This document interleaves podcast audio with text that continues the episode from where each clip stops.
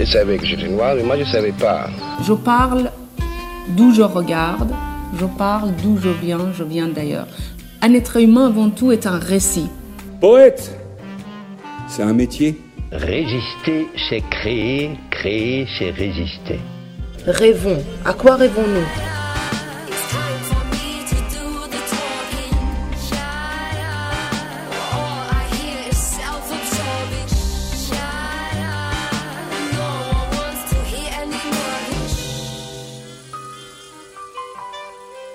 By Fnac présente La couleur des mots, une série originale d'Alexandre Hérault et Claire Almerac, réalisée par Écran Sonore et produite par Kobo.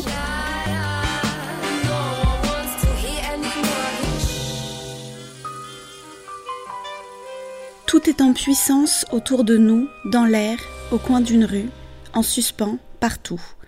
Même la vie, même notre présence ici, est un hasard, une simple possibilité. L'écriture, outil de recherche, fait surgir les possibilités. Elle les réalise, elle les explore. Et c'est bien de la vie dont il est question dans le dernier roman de Lynn Papin, paru en mars dernier chez Stock la vie que les femmes donnent, imaginent, envisagent, mais qui n'adviendra pas, parce qu'elle aura été interrompue par une impossibilité biologique ou psychologique, ou les deux à la fois.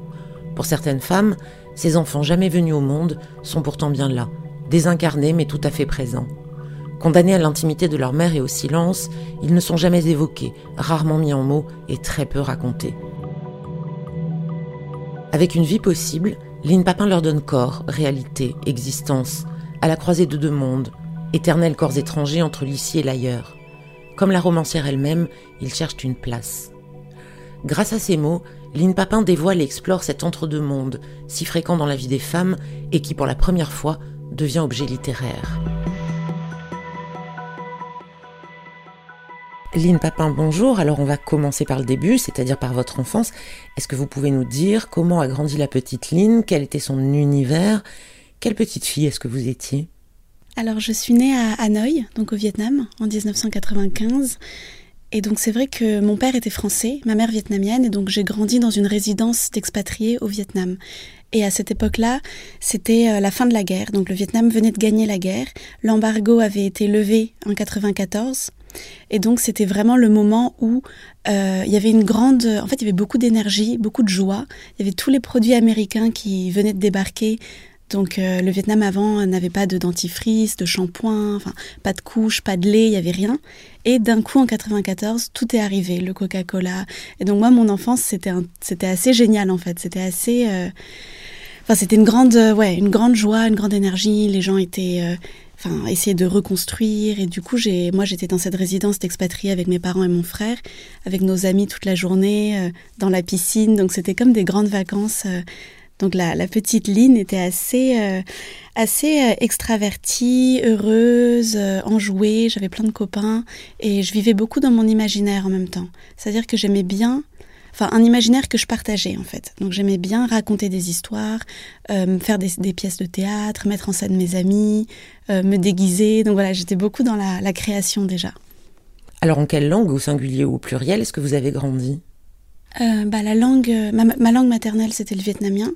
Et donc, je parlais vietnamien avec euh, bah, tous les gens autour de moi dans la ville. J'avais ma nourrice qui m'a élevée, qui était vietnamienne à 100%. mes grands-parents. Donc, le vietnamien était quand même très, très présent. En revanche, j'étais au lycée français. Et donc, toute, toute ma scolarité, tout mon apprentissage de lecture, d'écriture, c'était en français. Et je parlais français avec mon père. Et au lycée, enfin on appelle ça le lycée, mais c'était l'école française, euh, il y avait beaucoup d'étrangers aussi. En fait, tous les enfants d'expatriés. Et du coup, je parlais aussi beaucoup anglais, parce qu'il y avait des Canadiens, euh, des Américains. Et donc, j'avais les trois langues qui se répartissaient entre la langue euh, de, la, de la ville, qui était le vietnamien, la langue de ma mère, Ensuite, la langue de mon père et des études, c'était le français. Et puis avec mes amis, c'était l'anglais. Donc c'était très enrichissant, quoi, d'avoir les trois. Euh. Et de ces trois langues, est-ce qu'il y en a une avec laquelle vous vous sentez tout de suite plus d'affinité qu'avec une autre? Enfin, au moins à ce moment-là. Euh, bah, le français. Bizarrement, je ne sais pas pourquoi, c'est le français. Euh, j'ai toujours pensé en français. Parce que justement, je, parle le vietnamien, je parle l'anglais, mais je pense en français. Je peux pas penser euh, en vietnamien. Enfin, c'est impossible. Donc, c'est vrai que ma langue intérieure, la langue avec laquelle je me parle, avec laquelle je développe mes pensées, c'est le français. Donc c'est pour ça que c'est la langue avec laquelle, euh, naturellement, j'ai écrit tout de suite. Je serais absolument incapable d'écrire un livre euh, comme ça en, en, vietnamien ou en anglais, quoi. Parce que la langue intérieure, c'est ouais, c'est le français.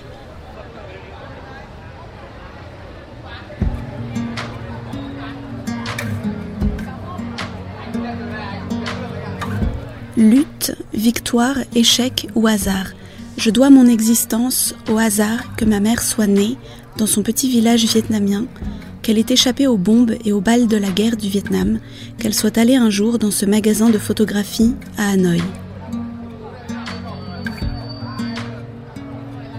Je dois mon existence au hasard que mon père soit né, qu'il ait lui-même bravé les aléas d'une sélection naturelle, qu'il ait vu le jour en France, à Blois, qu'il ait fait son service militaire au Vietnam, qu'il soit entré un jour dans ce magasin de photographie à Hanoï.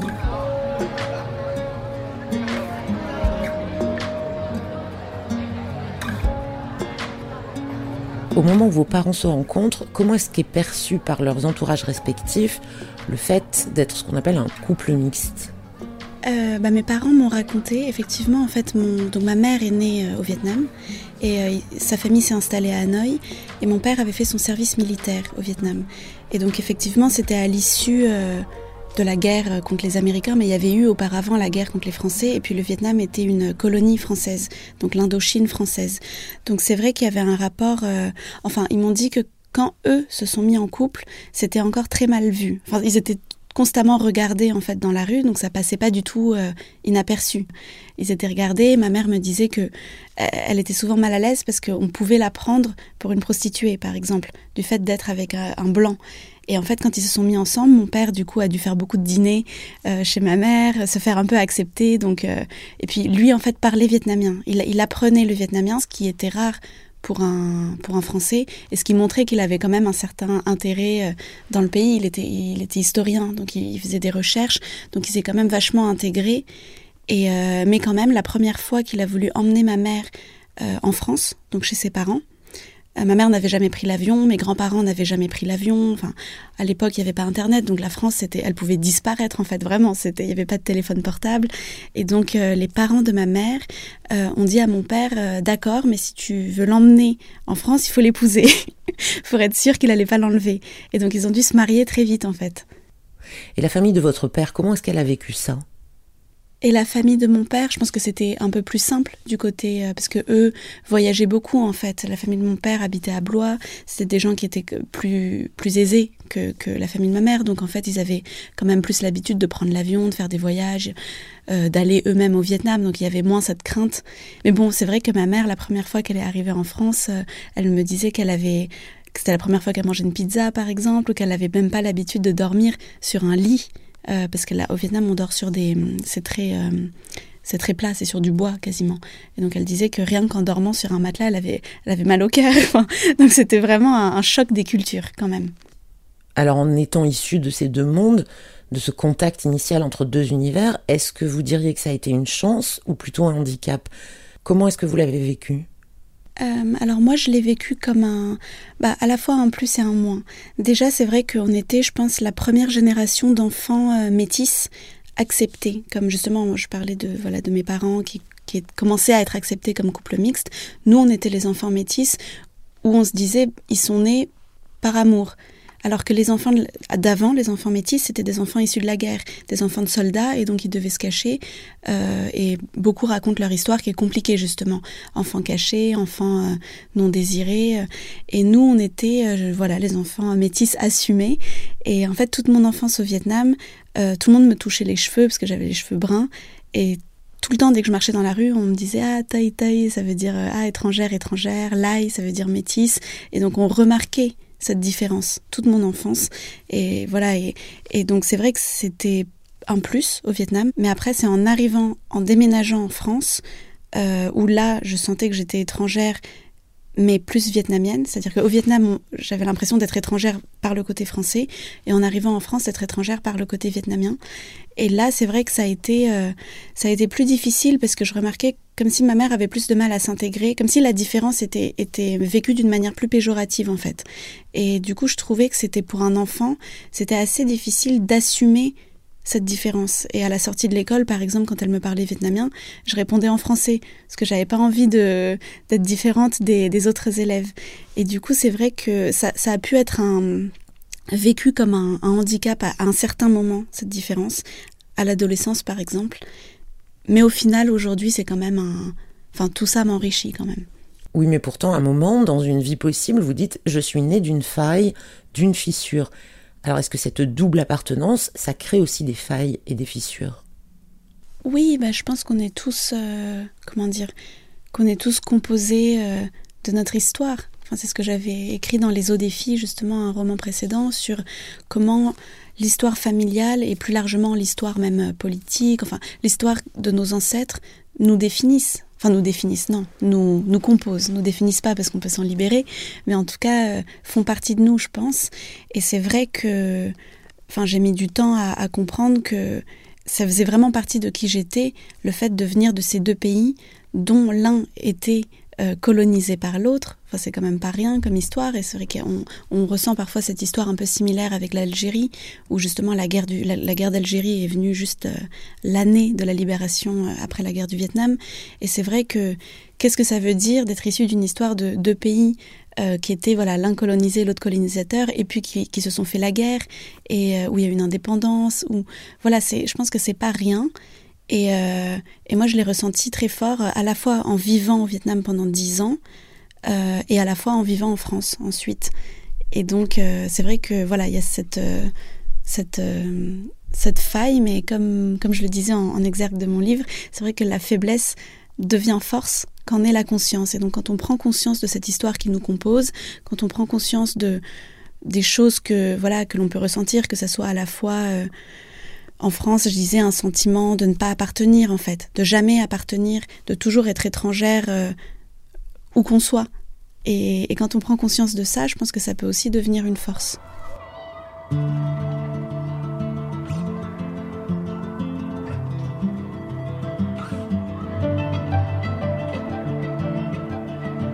Je remarquais donc une différence entre les deux pays dont j'étais issue, une différence entre les deux classes sociales, mais non entre les deux sexes, car ici en France, j'étais élevée d'une manière qui me paraissait si mixte qu'elle n'était ni masculine ni féminine.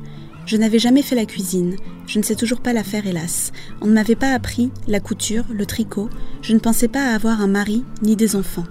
Je n'ai pas grandi en caressant le rêve d'un mariage heureux.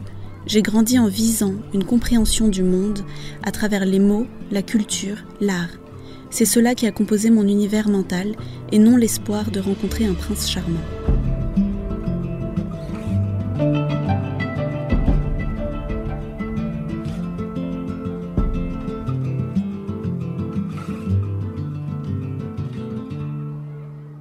Alors cette différence dont vous parlez, qui n'est donc pas entre garçons et filles, mais entre deux cultures, elle ne vous saute aux yeux qu'au moment où vous arrivez en France finalement, au moment du déracinement.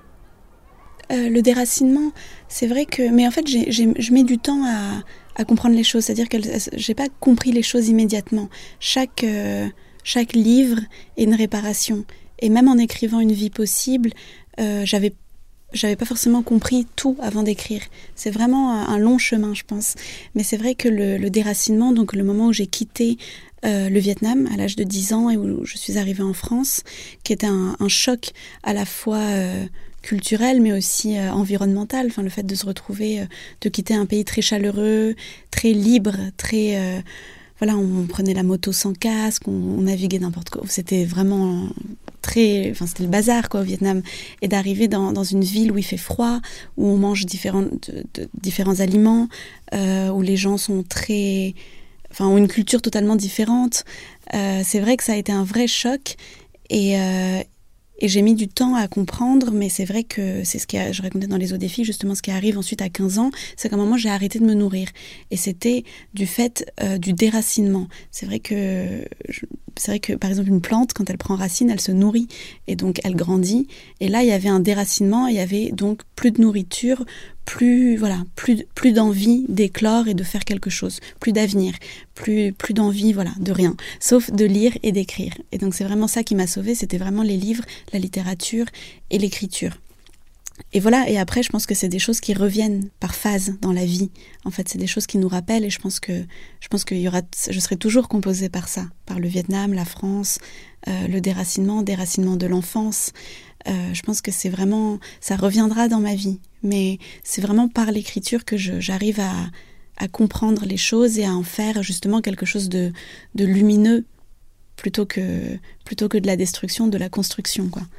Mais à quel moment justement est-ce que vous prenez conscience du fait que les mots sont un moyen, sont un outil? Est-ce que c'est au moment où votre vie devient douloureuse ou bien est-ce que c'était déjà là? Non, en fait, c'était, ça a toujours été là l'écriture parce que j'ai toujours écrit depuis que je, depuis que j'ai six ans, quoi. Mais c'était plus pour inventer des histoires, raconter des histoires. Euh, même à l'oral, je racontais, par exemple, quand j'allais me coucher, euh, le moment où les parents vous racontent une histoire avant de dormir. Ben moi, c'était l'inverse. C'était moi qui racontais une histoire à mon père et du coup, j'inventais, je racontais, et comme je voulais retarder l'heure de me coucher, je faisais des rebondissements. Et je me souviens, je disais toujours, et tout à coup, il me disait, non, non, il y a plus, on arrête les tout à coup, faut éteindre. Donc ça a toujours fait partie de mon imaginaire, en fait, le fait de raconter des histoires. Mais c'est vrai que c'est au moment de mes 15 ans, au moment où c'est devenu vital, où je me suis dit, euh, je sais pas pourquoi ça a été ça, mais je me suis dit, il n'y a, plus y a plus que ça, plus que les livres, et euh, ce que j'écris. C'est devenu un peu comme, comme les dernières lettres qu'on écrit, mais vraiment le, le, dernier recours. On écrit pour, pour témoigner de ce qui a été, pour, pour laisser une trace en fait. Au moment où on pense qu'on va mourir, on laisse une trace. Et ça se fait par l'écrit. Et donc c'est vraiment à ce moment-là où l'écriture est devenue euh, un enjeu... Euh, ouais, vital. Enfin, c'est devenu et, je, et je, me je me suis accrochée à ça et c'est pour ça d'ailleurs que j'ai présenté tout de suite euh, quand j'ai eu 16 ans, j'ai présenté mon premier manuscrit très tôt euh, puis je me dis, ça, ça relève un peu de, la folie parce que j'étais vraiment toute petite et je suis arrivée chez Christian Bourgois, j'étais encore toute maigre, j'étais toute. Et c'était vraiment, euh, voilà, le, un geste, c'était nécessaire, c'est devenu nécessaire. Et, euh, et, très vite, du coup, j'ai publié très vite. J'ai eu cette chance d'être, que mon manuscrit soit accepté chez Stock ensuite quand j'avais 19 ans.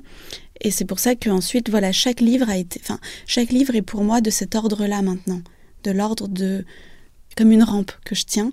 Et vraiment, je peux pas lâcher euh, ça. L'écriture, c'est dès qu'il enfin, dès qu'il m'arrive quelque chose, ou même quand il m'arrive rien, j'écris quoi.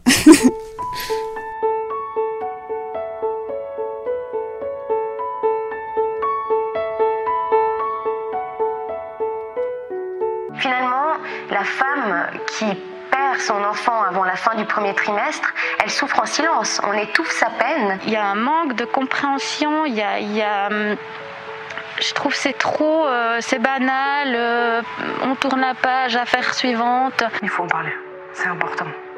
Les, parents endeuillés ont besoin de pouvoir parler de ce qui leur est arrivé, d'être reconnus en tant que tels, de faire vivre d'une certaine manière leurs enfants. Extrait de Fausse couche, 1er décembre 2020, Canal Suisse SRG SSR.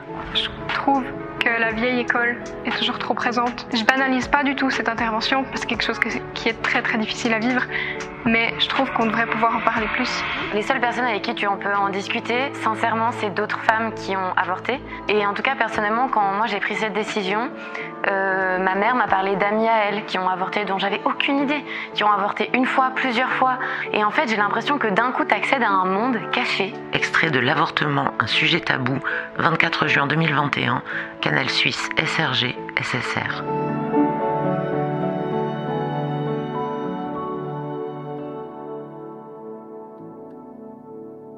Alors on va parler d'une vie possible, qui est votre cinquième roman et qui raconte l'histoire qui est vécue par tant de femmes, mais qui est très rarement évoquée en littérature, de la perte d'enfants à venir, c'est-à-dire du deuil d'un avenir qui n'advient pas. Et que ce soit volontaire ou pas, même si l'adjectif volontaire, on le sait toutes, n'est presque jamais le mot qui convient.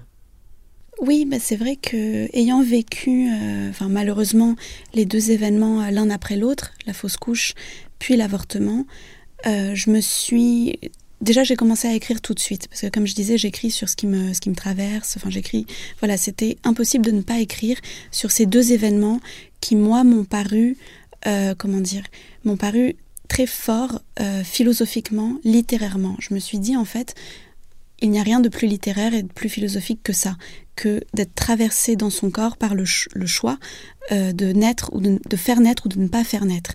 Et pas, comme un choix euh, de, toute puissance et de volonté, mais comme un choix justement de là, je suis face à une incapacité, euh, dans la fausse couche, incapacité euh, biologique, et dans l'avortement, incapacité psychologique en fait.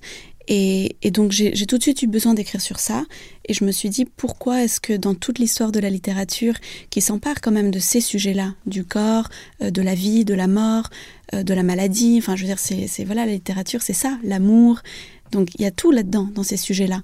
Et, et, je me suis dit pourquoi il y a rien sur ça, sur l'avortement, sur la fausse couche, mais vraiment euh, spécifiquement, euh, et pourquoi il n'y a pas de pensée aussi autour de ça?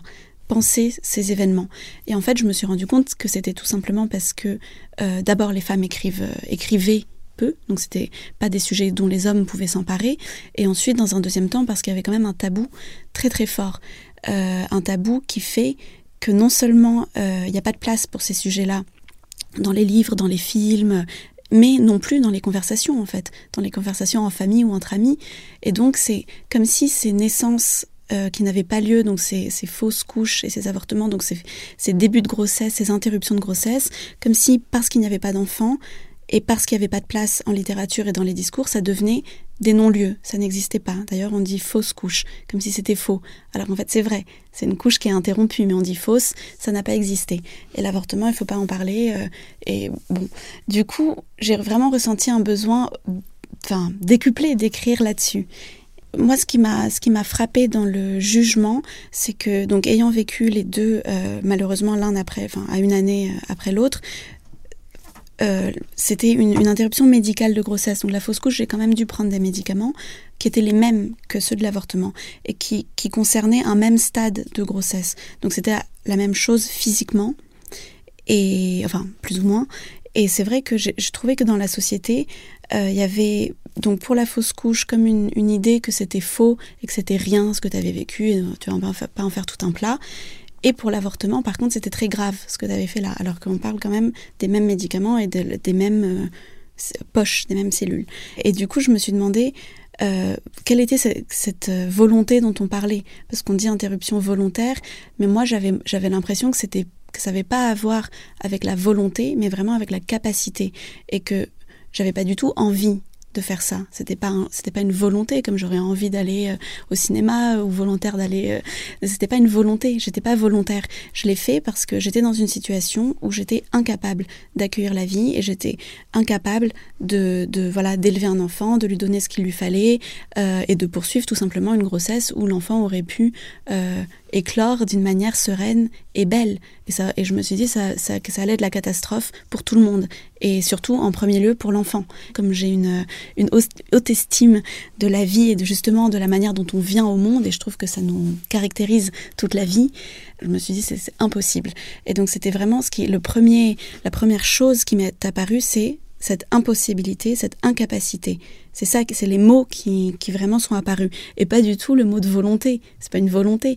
Et, c'est vrai que tout ce tabou et tous ces jugements, je trouve qu'ils pèsent sur ce terme de volontaire, comme si la femme avait fait quelque chose de mal, qu'elle était volontaire, que c'est une méchante femme, alors que la réalité des femmes, j'ai l'impression que c'est pas du tout ça. La réalité des femmes, c'est vraiment une incapacité. Alors après, certaines vont le vivre plus ou moins mal selon euh, bah voilà, selon le contexte dans lequel a lieu cet avortement, si ça a lieu dans, dans le cadre d'un couple.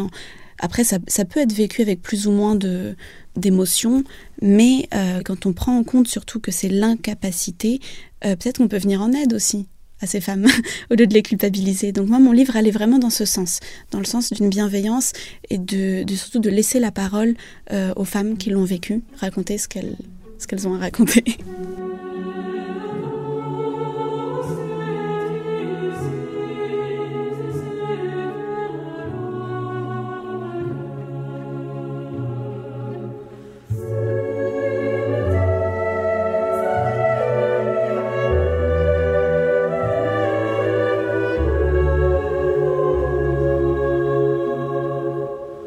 La métaphore est belle. Le corps de la femme me semblait, sous un angle politique, un pays, et son ventre une enclave. Sous ce nouvel angle médical, l'inverse m'apparaît. Quels pays agissent aujourd'hui comme des corps féminins? Quels pays reçoivent les corps étrangers, acceptent la faille qui pourrait les mettre en danger, mais aussi les transcender? Car le corps de la femme reçoit, accueille, puis transcende. Cet organisme humain, normalement constitué pour se défendre, accueille, lors de la grossesse, une chose qui vient du dehors.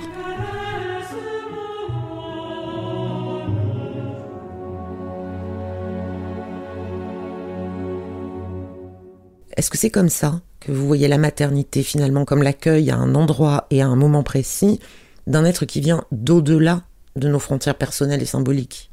Oui, je trouve ça très fort. En fait, c'est un médecin qui m'a dit ça. Et je me suis dit, c'est ce qu'il est en train de me dire, c'est fou euh, philosophiquement. Et enfin, il m'a dit que effectivement le corps humain était protégé donc par des anticorps de telle sorte qu'un corps étranger, donc un virus par exemple, soit immédiatement rejeté et que seul le corps de la femme accueillait un corps étranger, donc le spermatozoïde de l'homme, sans le rejeter. Et donc il m'expliquait ça par rapport à la fausse couche en disant que certaines fausses couches étaient provoquées notamment les, toutes premières euh, grossesses chez les femmes, parce que le corps ne comprenait pas forcément ce que c'était que cette chose qui arrivait, et donc il le rejetait et ça faisait une fausse couche parce qu'ils s'en protégeaient. Et je me suis dit, c'est quand même extrêmement intéressant d'envisager les choses comme ça parce que d'être le corps qui finalement accepte effectivement un corps étranger, se met en danger en quelque sorte, parce qu'il se dit qu'est-ce que c'est que ce, ce, truc qui arrive, et il l'accepte, et non seulement il l'accepte, mais en plus il le transcende, il le garde pendant neuf mois. Et donc c'est, on, enfin on sait que pendant neuf mois, donc le corps de la femme a un autre corps littéralement étranger en elle, le corps du bébé, et elle, s'amoindrit en quelque sorte pour euh, tout ce qu'elle mange, elle partage en deux et elle se met en danger parce que les, couches, euh, enfin notamment à l'époque, aujourd'hui c'est un peu plus maîtrisé, mais les femmes pouvaient mourir en couche et donc c'est finalement extrêmement généreux et donc je pensais ça comme un pays parce que je, me disais effectivement si le corps de la femme était un pays, quel pays accepterait finalement de se mettre ainsi en danger et de, transcender euh, en, en accueillant quoi?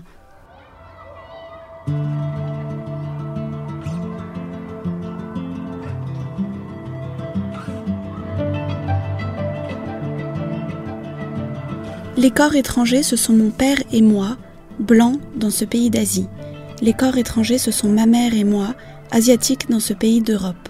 Le corps étranger, c'est le mien surtout, poupée russe à l'intérieur de ma mère, poupée russe à l'intérieur de ces pays, dits miens, mais qui me désignent tour à tour étrangère.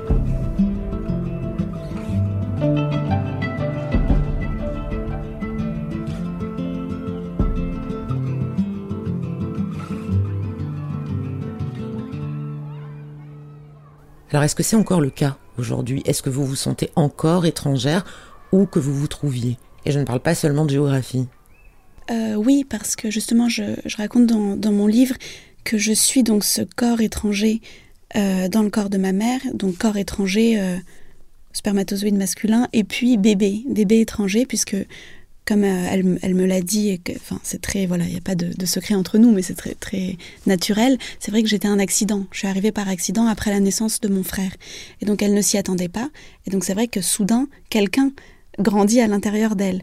Donc, je me suis j'ai toujours eu ce sentiment un peu d'étrangeté justement par rapport à elle et à ma propre naissance, d'arriver comme ça par hasard et d'être un peu l'étranger qui arrive, qui n'était pas prévu.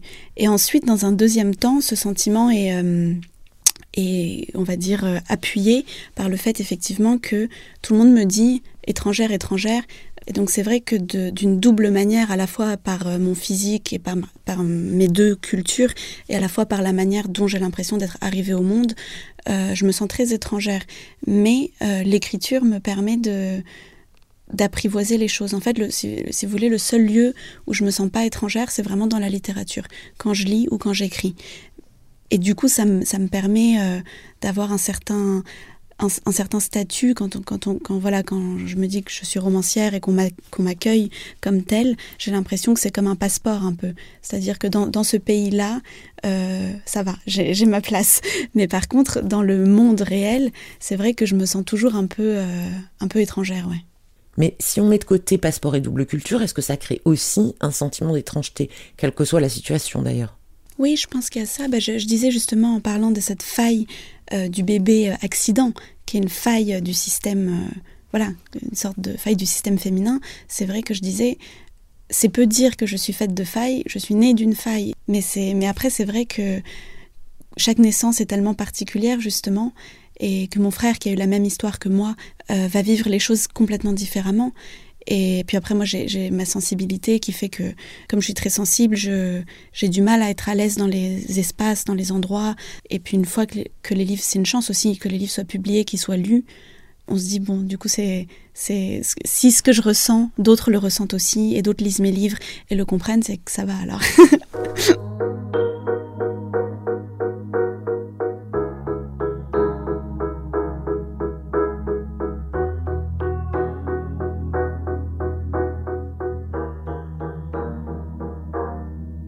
L'antonyme d'étrangère, qu'est-ce que c'est? Aborigène, citoyenne, compatriote, essentielle, familière, homogène, inhérente, native, originaire, rapprochée, autochtone, connue, enfant, habitante, intrinsèque, naturelle, propre, parente. Je n'ai jamais eu ces adjectifs. Maintenant, je voudrais les coller contre ma peau. Comment devenir mère sans se sentir ni familière, ni enfant, ni parente, ni essentielle, ni homogène, ni inhérente, ni native, ni rapprochée, ni rien du tout. Toi, mon enfant, tu seras originaire, habitante, naturelle, intrinsèque, essentielle à moi, ton pays de naissance, ton enclave féminine, pays de ta géographie maternelle.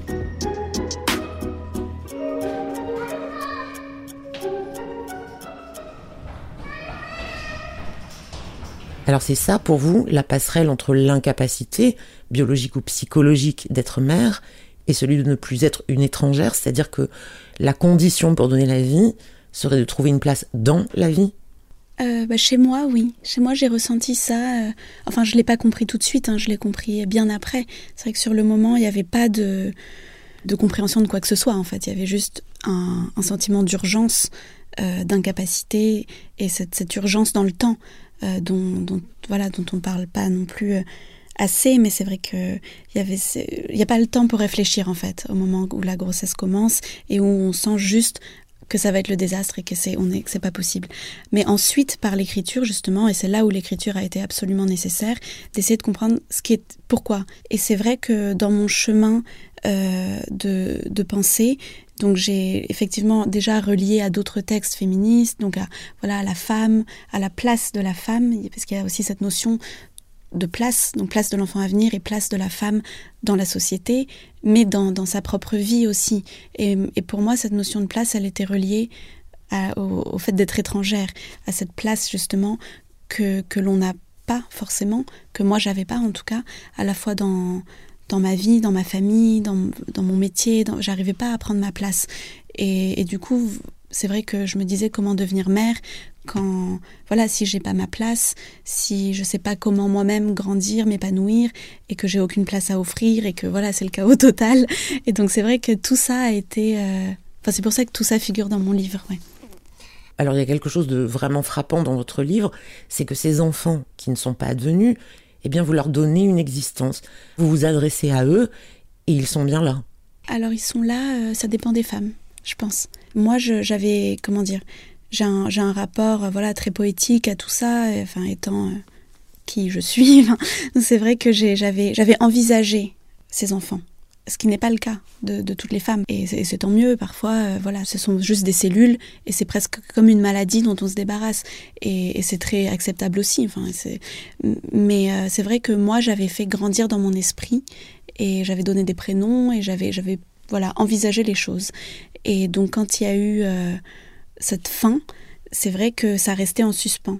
Et je sais que d'autres femmes partagent aussi euh, cette expérience dans ce sens-là, d'avoir commencé à faire grandir, euh, que ce soit voilà pour la fausse couche ou l'avortement, d'avoir euh, envisagé les choses. Et c'est vrai que la fausse couche, on, commence à envisager une grossesse. Donc parfois, et moi c'était mon cas, on, voilà, on part très très loin. Donc les, berceaux, le, les doubles berceaux pour les jumeaux, les prénoms, l'avenir. Et donc il y a quand même un deuil de de ces choses-là, un deuil de l'avenir qui n'est pas advenu. Et donc euh, c'est vrai qu'à ce moment-là, comment on fait ce deuil? Parce qu'il n'y a pas de, tombes ou de, choses concrètes, réelles. En fait, il n'y a pas d'objet. Donc certains amis m'ont raconté qu'ils avaient fait un petit totem. Euh, enfin, chacun se débrouille. J'ai raconté cette histoire aussi de, mon grand-père qui avait fait un documentaire sur le, cimetière de, fœtus au Vietnam. Et, et, puis pour moi, c'était la littérature. Pour moi, c'est vraiment ce livre qui est un objet que j'ai dans ma bibliothèque et qui est un lieu, en fait, qui est un lieu où je sais que, que je n'ai pas de deuil à porter parce qu'il est dans ce livre, que j'ai pas de chagrin à porter, que j'ai pas de que j'ai pas ça à porter euh, tous les jours parce qu'il figure dans ce livre et c'est écrit noir sur blanc et c'est dans ma bibliothèque et donc ils ont un lieu. Donc quelque part, c'est ça me rassure, ça me permet de faire mon deuil en fait tout simplement, d'écrire. Mais je sais que voilà d'autres gens le font différemment et, et moi c'est ça qui m'avait attristé, c'est le fait que qu'il n'y ait pas de lieu euh, pour les femmes, pour les hommes aussi, mais pour, pour les gens qui en auraient besoin. Tout le monde n'en a pas besoin, mais pour les gens qui auraient besoin d'un lieu, que ce soit dans nos paroles, dans nos conversations, euh, d'être aussi, euh, comment dire, consolés en fait. Après ça, c'est vrai qu'on n'est pas forcément consolé ni dans notre famille, ni par les médecins qui peuvent parfois avoir un discours un peu voilà médical, un peu froid, et il n'y a pas de lieu en fait pour ça. Et donc j'espérais que ce livre soit aussi un lieu pour, pour les lecteurs, quoi, pour les autres.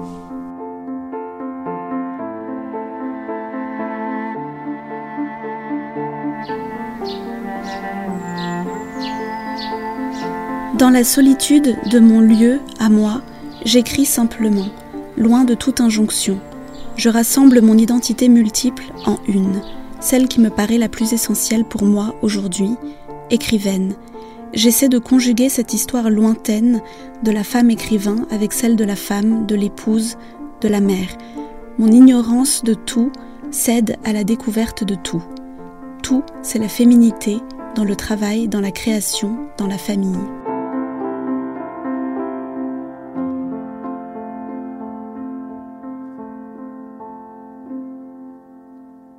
Quel est votre mot préféré? Mais j'en ai plein des mots, je sais pas. Euh, j'aime bien espoir. Je trouve que tant qu'il y a de l'espoir, euh, ou possible, mais espoir c'est bien parce que espoir contient possible justement. Et pour finir, Lynn Papin, quel est le monde idéal pour vous, celui dont vous rêveriez? Euh, le monde dont je rêverais, un monde avec plus de, bienveillance en fait. Je trouve qu'aujourd'hui on est quand même, euh, surtout en ce moment, dans un moment de crise, dans un moment de beaucoup de crispation, beaucoup de haine, beaucoup de violence.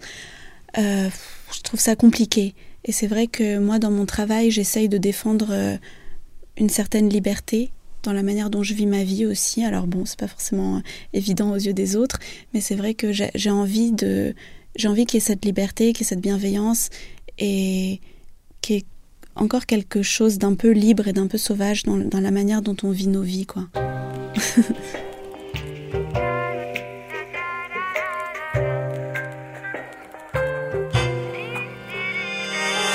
C'était La couleur des mots de Lynn Papin, une série originale de Claire Almerac et Alexandre Hérault, réalisée par Écran Sonore et produite par Kobo. À retrouver sur le site kobo.com et la plateforme digitale de la FNAC, L'éclaireur. Vous pouvez retrouver les productions Kobo Originals sur kobo.com et fnac.com.